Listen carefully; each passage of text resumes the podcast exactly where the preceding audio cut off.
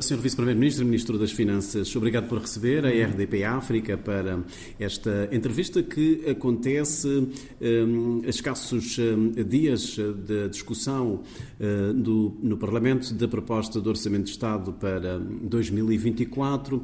O Governo prevê uh, um crescimento da economia para o próximo ano entre 4,7% e 5%, mas espera uma revisão em alta desse valor. Pergunto-lhe se este, de facto, facto é o potencial de crescimento da economia cabo-verdiana ou há uma margem ainda para crescer muito mais? Muito obrigado pela oportunidade. Eh, eu queria começar essa entrevista com dois números que me parecem muito importantes para podermos contextualizar o orçamento, que não pode ser apenas uma questão de exercício financeiro para o ano ou uma questão de análise sob 10, mas tem que ser um instrumento de transformação. Ah, o continente africano, nos próximos 20 anos, vai precisar de criar cerca de 450 milhões de postos de trabalho para os seus jovens. Ah, de acordo com os dados disponíveis, ah, trabalhados pelo Banco Africano de Desenvolvimento, na melhor das hipóteses, a economia conseguirá crescer, a economia formal, 100 milhões de postos de trabalho. Ou seja, temos um gap de cerca de 350 milhões de postos de trabalho. Significa que, se não conseguimos fechar esse gap, é uma onda de frustração, disseção, migrações, conflitos sociais, terrorismo, golpe de Estado, etc, etc. Portanto, é uma bomba atómica que está à nossa frente, no continente africano, que temos de encontrar uma solução para ela. Em Cabo Verde, nós precisamos uh, criar por ano cerca de 2 mil postos de trabalho para podermos vencer o desafio do desemprego jovem e podemos criar oportunidades para os jovens que estão no desemprego e jovens que anualmente vão entrar no mercado de trabalho. Isso significa que uh, nós temos de aumentar de forma substancial o potencial de crescimento em África, mas também em Cabo Verde. Significa que se nós continuarmos a crescer uh, à volta de 4, 5% por ano, é um bom crescimento quando comparamos com o crescimento mundial, mas não é o suficiente para criarmos os postos de trabalho que precisamos, não só através da economia formal, as, as, as, as grandes empresas, as médias empresas, mas também através de uma revolução no ecossistema que temos de fazer de financiamento e de promoção para que possamos gerar empregos através do empreendedorismo e do autoemprego. Então, nós estamos a crescer hoje a volta de 4, 5%, mas precisamos crescer o dobro. Por isso é que o orçamento, mais do que olhar para o crescimento do próximo ano, tem de olhar para as reformas que devemos empreender para aumentarmos de forma substancial o potencial de crescimento da nossa economia. Parece que este é o foco que temos de colocar de pôr o orçamento para servir o propósito de aumentar o potencial de crescimento da nossa economia. E que reformas são essas já agora, Sr. Ministro? Exatamente. Temos quatro, cinco áreas fundamentais que para mim são mais importantes do que estar a discutir o orçamento, se é mais X milhões e menos X milhões de contos. Uh, primeiro, temos as, a, a, o setor da energia, ou as, as energias. Temos uma energia em Cabo Verde que é cara, uma energia em Cabo Verde que é muito poluente, e uma energia em Cabo Verde que depende muito de fatores externos, seja de preços, a evolução de preços no mercado internacional, mas também a importação de matéria-prima. Então, nós precisamos avançar para uma transição energética, para produzirmos uma energia que seja muito mais barata para os cidadãos e para as empresas, mais limpa, mais amiga do ambiente, mas também menos dependente de fontes externas, seja evolução de preços no mercado, nos mercados internacionais, mas também da importação de matérias-primas. Isso significa que nós temos de acelerar a agenda de transição energética. Mais energia verde, mais energia solar, mais energia eólica e mais energia ancorada no hidrogênio verde. Mas isso não pode ser passar de uh, eh, 22% de penetração para 25% para 27%. Tem de ser passado de 22% para 50% de penetração das energias renováveis. Portanto, é governar com escala, e com velocidade e com impacto. Mas sabe que há economistas que criticam esta opção do governo de querer investir 500 eh, milhões eh, de, eh, de, de, euros ou de dólares nessa transição energética. Dizem que Cabo Verde ainda não é um país uh, poluente e que há outras prioridades. Não, o problema que se põe não tem a ver com Cabo Verde ser poluente ou não. Uh, até porque nós uh, temos que olhar para o ambiente como um bem público global quem pensar que Cabo Verde não é poluente e não, pode, e não deve se preocupar com as questões ambientais e com o clima está realmente enganado, porque o ambiente e o clima é um bem público global. E nós não somos uh, grandes contribuintes líquidos, mas somos os grandes receptores dos, dos impactos das alterações climáticas. Nós temos que ter o compromisso de darmos nosso contributo para esse efeito. Mas mais importante em relação à transição energética, é a única forma que nós temos de produzir uma energia mais barata, muito mais barata para para as empresas. Uh, repara, nós, nós, quando comparamos hoje o preço da energia eólica com a energia movida por combustíveis fósseis, a diferença é enorme.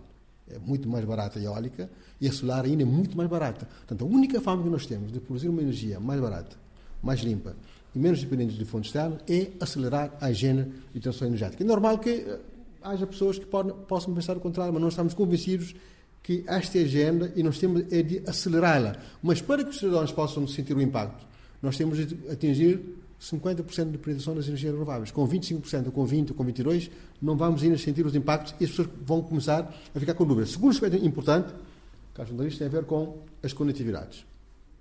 Que haver uma pequena economia, tem de estar conectada consigo próprio e conectada com o mundo. Por isso é que o tema dos transportes aéreos, transportes marítimos, nacional e internacional, uh, transportes terrestres, conectividade tecnológica e até a educação na perspectiva do ensino das línguas para que Cabo Verde possa ser um país conectado consigo próprio, com o mundo e com a sua diáspora, é uma questão essencial. Nós temos estado a avançar, mas ainda não chegamos ao nosso nível de excelência. Temos que trabalhar, seja no plano dos investimentos, como no plano da governança, para que atinjamos a excelência em matéria de conectividades terrestres, conectividades aéreas, conectividades marítimas, conectividades tecnológicas, mas também conectividade humana. Terceiro pilar importante tem a ver com o digital. A transição digital e a revolução digital. Um, para combatermos a burocracia, na governação pública central e local, para aumentarmos a eficiência e a transparência na gestão da coisa pública e para colocar o digital ao serviço da aceleração uh, da economia na perspectiva da diversificação. Digital ao serviço do turismo, digital ao serviço da mobilidade elétrica, digital ao serviço da economia azul, digital ao serviço do sistema financeiro, da economia da saúde, ou seja, digital como um acelerador. E é fundamental que o digital seja utilizado como instrumento para provocar a mudança, a mudança para caminharmos para maior transparência, para, maior, para mais celeridade, para menos burocracia e para aceleração da agenda de, de, de, de, diversificação da nossa economia, mas também eh, da própria dinâmica de crescimento da nossa economia. Um quarto pilar fundamental tem a ver com o setor privado.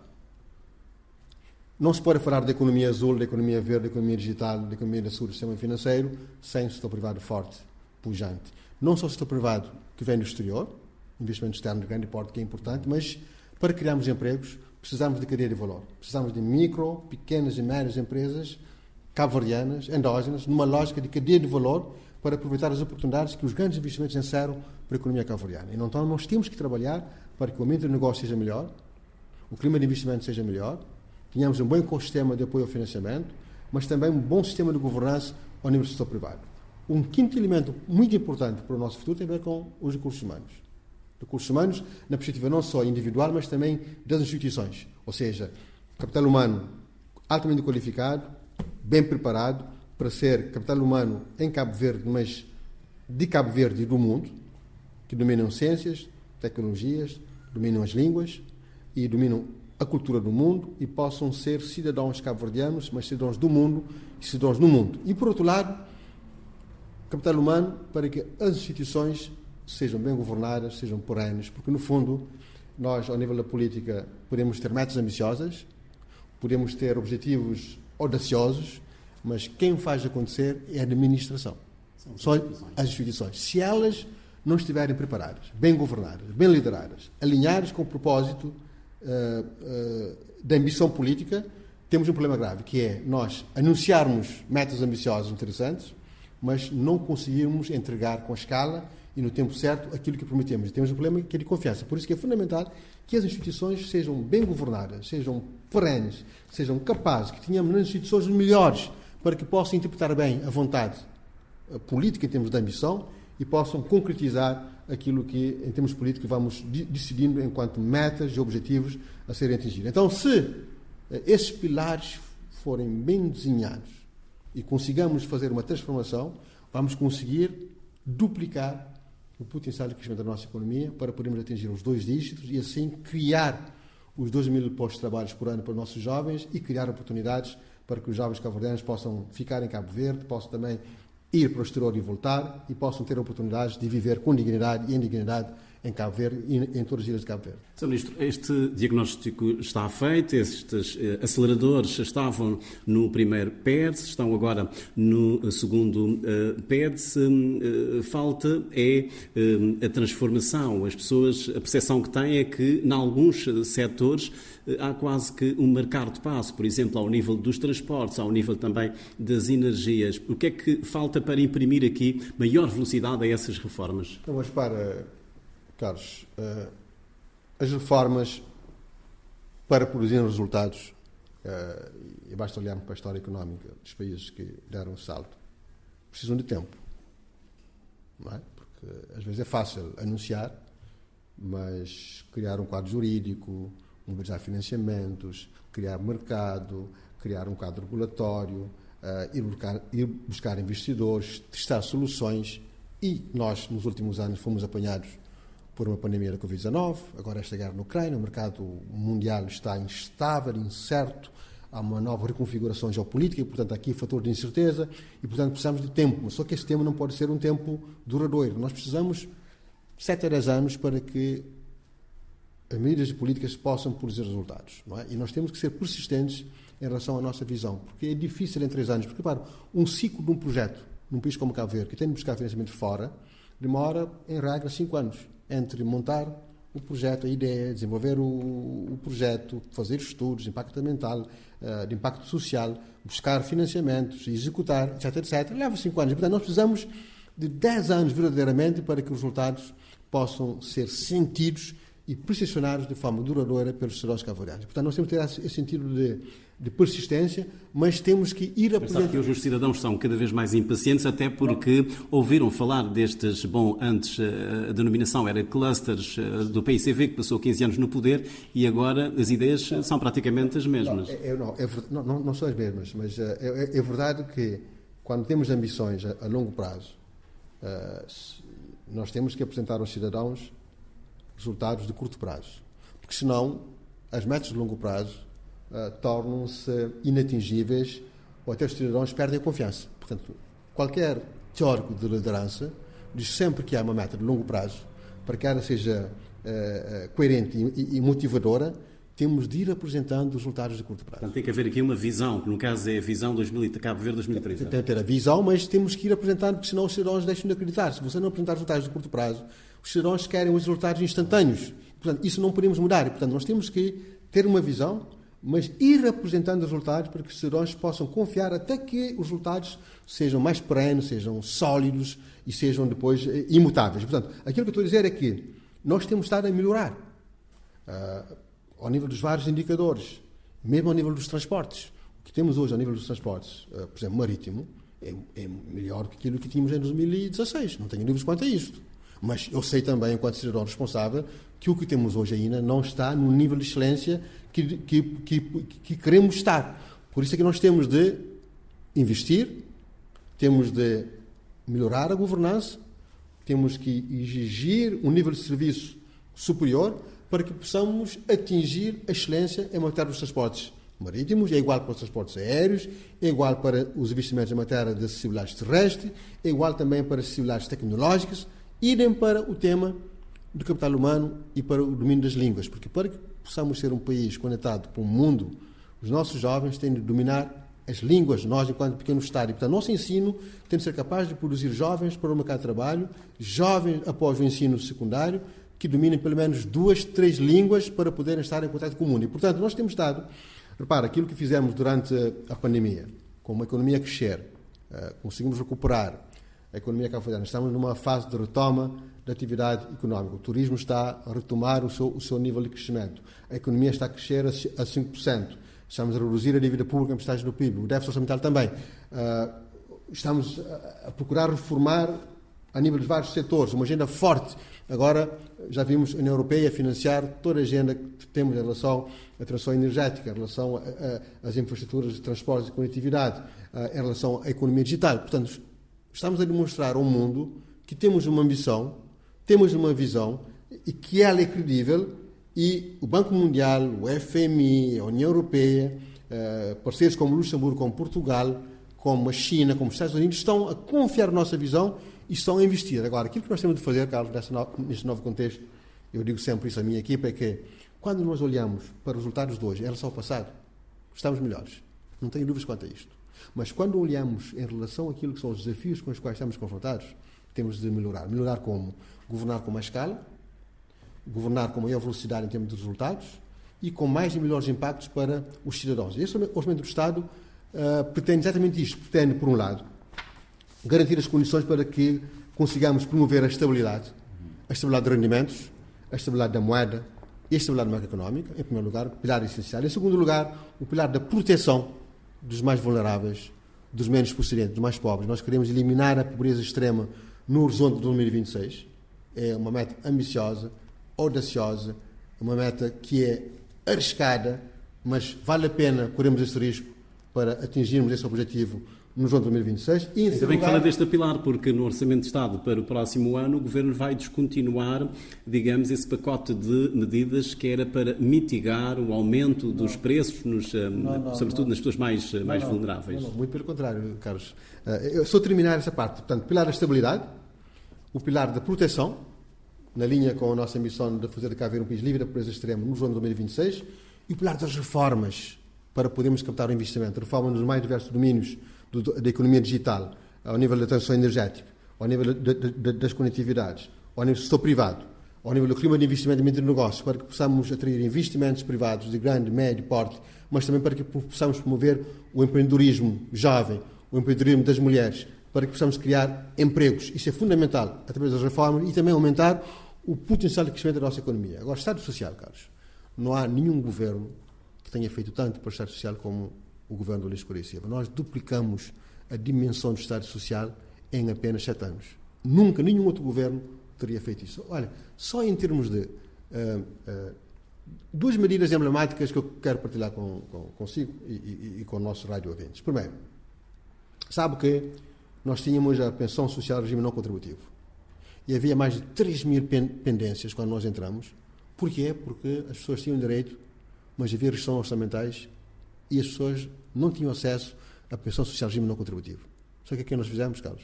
Nós, a partir do ano passado, dissemos qualquer cidadão cabo-verdiano que reunir os requisitos para ter acesso a uma pensão social regime não contributivo, é a prioridade número um, vai tê-la, vai ter a pensão. E hoje não há nenhum atraso. Qualquer cidadão que reunir os requisitos legais tem automaticamente a sua pensão garantida. Nenhum outro governo teria feito isto. Segundo, só em termos de rendimento social de inclusão, que este no, 2023 eram 2.600 uh, pessoas, digamos, famílias contempladas. Sabe para quanto vamos aumentar? Para mais de 9.600. Quem criou o rendimento social de inclusão foi foi o nosso governo. Mas o senhor não receia ser um, acusado de estar a reforçar o, Estado, o, governo, já agora, de reforçar o Estado Social, digamos, à custa da classe média, aumentando um, uh, impostos, porque há gente que vai beneficiar, obviamente, mas uh, à custa daquelas pessoas que estão a contribuir para o sistema. Não, repara, Carlos, eu acho que uh, qualquer um de nós que tem, teve a sorte de ter acesso a uma formação e, a um rendimento que, comparando com o rendimento uh, em Cabo Verde, é um rendimento bom, uh, tem a obrigação de ajudar a que os nossos concidadãos possam levar uma vida digna e uma vida com dignidade. E, portanto, o objetivo de nós eliminarmos a pobreza extrema no horizonte de 2026 me parece como um objetivo da mais elevada importância, porque um país sem pobreza extrema é um país mais estável, é um país mais confiável, é um país mais relevante, é um país que atrai mais o investimento, é um país que tem uma economia que cresça mais, mas que tem mais inclusão. Acho que todos nós, enquanto concidadãos, estamos interessados. E nós, ao nível do nosso governo, nós não estamos a, fazer isto à custa do aumento da incidência tributária. Não. Nós temos de estar até a baixar o nível de incidência. Por exemplo, pessoas coletivas vão baixar em um ponto percentual uh, 2024. Então, o que nós estamos a fazer é aumentar a base tributária, combater a fuga fora de evasão fiscais, fazer a reforma tributária com mais digital, inteligência artificial, fatura eletrónica, combustíveis eletrónicos, por toda a máquina do digital ao serviço da emissão tributária, para que combatamos a evasão fiscal, a fuga fiscal, para que possamos pôr todos a pagar e cada um a pagar menos, mas a massa em termos de cobrança de impostos aumentar. Esse é o meu objetivo. E nós temos todas as condições para garantir que isso aconteça. Ou seja, sem aumentar a incidência fiscal, sem que você pague mais, o Estado vai cobrar mais porquê? Porque todos vão ter de pagar para que cada um pague menos e para que tenhamos mais impostos. Mas... Ora, ainda há dias entrevistei um economista que, que, fazia esta leitura, ou seja, está-se aqui a reforçar o Estado Social, com mais uh, pessoas a beneficiarem da pensão do regime não contributivo, mais rendimento social da inclusão, e esse economista dizia que, portanto, está-se aqui a descobrir uh, o verdadeiro rosto da, da pobreza, porque uh, há mais gente, digamos, que estava fora do sistema. Claro, e, e, e Carlos, repara, eu, eu, se há coisa que eu eh, me posso orgulhar uh, no final do meu mandato enquanto Ministro das Finanças é se eu puder deixar o meu país livre da pobreza extrema. Cada cabo-verdiano ter condições mínimas para viver com dignidade e indignidade. Eu penso que qualquer cabo-verdiano se, sente, se sentiria orgulhoso se nós uh, pudéssemos conseguir atingir este objetivo no horizonte de 2020. Uma meta arriscada até 2026. Mas, Carlos, para, eu prefiro trabalhar assim do que não ter meta ou não ter metas ambiciosas. Porque mesmo que não cheguemos a eliminar, se trabalharmos bem todos juntos, vamos ficar muito perto de eliminar a pobreza extrema e ficará só apenas mais um salto para atingirmos a meta. Portanto, acho que vale a pena, se todos nós nos engajarmos, estaremos em condições de atingir essa meta. Mas, por outro lado, Carlos, nós, em, desde 2016, temos estado a aumentar o salário mínimo nacional. Agora passamos de 14 para 15 mil no setor privado, para 2024 de 15 para 16 mil no setor público e próximo ano, 2025, orçamento de 2025, já acordamos um valor mínimo de 17 mil. Isso significa um aumento de salário mínimo de quase 50% em sete anos. Nenhum outro governo teria feito essa alteração ao nível do salário mínimo nacional. Pode parecer pouco, mas, Carlos, é um aumento de cerca de 50%. Por outro lado, Carlos, para que nós na máquina pública... a promessa era ir aumentando o salário mínimo anualmente não, não, também, de acordo não, com estamos, a taxa estamos a inflação. Todos os anos. Não aumentamos uh, por causa da crise, mas aumentar todos os anos, porque nós, nós não podemos trabalhar uma economia na base da precariedade. Por outro lado, nós somos o governo que está a atacar o tema da precariedade na máquina pública. Temos muitos jovens cabo-verdianos que estão na máquina pública, que têm um contrato há um ano, instabilidade, não têm segurança social, não conseguem fazer um empréstimo bancário porque não têm um vínculo permanente com a administração pública avardiana. Carlos, nós estamos a olhar para o problema diferente. Já iniciamos o processo ano passado e este ano e próximo ano segunda fase e vamos eliminar a precariedade na máquina pública. Mas ao mesmo tempo, Carlos, nós temos de estar a, a manter as medidas, a maior parte das medidas que, contrariamente àquilo que disse, estavam Sim. antes. Repare, foram, primeiro, foram descontinuadas não, ou não? Não, não, não há nenhuma medida descontinuada, a não ser medidas que eram seguramente eh, pontuais, tendo em conta o cenário de crise com o qual eh, estávamos confrontados. Sim, medidas que incidiam para amortecer o preço dos bens alimentares, o milho, o arroz. Eu dou um exemplo. Primeiro, gratuidade no ensino vai manter-se. Isenção da taxa moderadora vai manter-se. Comparticipação na função profissional para cadastro social nível 1 e 2 vai manter-se. Rendimento social e inclusão, uma, quase uma explosão em termos do número. Tarifa social para energia e água vai manter-se. 50% para a energia, 30% para a água. Que o Estado é que assume em relação a todos aqueles que são os mais pobres, que estão no cadastro social nível 1 e 2. Não é? e, e, ao mesmo tempo também reduzimos o IVA para a energia e água. O governo PSCV passou 15 anos, nunca teria abordado o tema no sentido da redução do IVA para a energia e água. Nós fizemos e estamos a mantê-lo. Agora, houve medidas que foram tomadas pontualmente, tendo em conta o contexto, que foram descontinuadas, mas que, em função da evolução do mercado internacional da evolução do preço dos bens alimentares e dos produtos energéticos, podemos vir a acionar novas medidas. Mas, neste momento, as medidas que nós temos e com as transferências que estamos a fazer de rendimentos para as pessoas, com a atualização de rendimentos que vamos fazer ao nível do pessoal que está no Estado ao abrigo do quadro comum, com a implementação do PCFR, que é o plano de, de carreiras, funções e remunerações. Eh, vamos criar as condições para estabilizar os rendimentos e aumentar os rendimentos na máquina pública, mas também ao nível da economia. Portanto, este é um governo que está a trabalhar ao nível do orçamento, não só para fazer face às emergências e repor a perda do poder de compra pela via de reposição de rendimentos, como também está a focar nas reformas para aumentar o potencial de crescimento e está a cuidar dos mais pobres no sentido da sua proteção, com o programa de eliminação da pobreza extrema no horizonte 2026. Há muitos observadores que dizem que o senhor é um ministro das Finanças de um governo de direita que é mais à esquerda, com políticas mais, mais à esquerda, porque normalmente governos de direita, aliás, o MPD na década de 90 precisamente fez várias reformas económicas, mais ao nível do mercado, do setor privado, e neste momento nós temos praticamente uma guinada para, digamos, o lado social, o Estado social.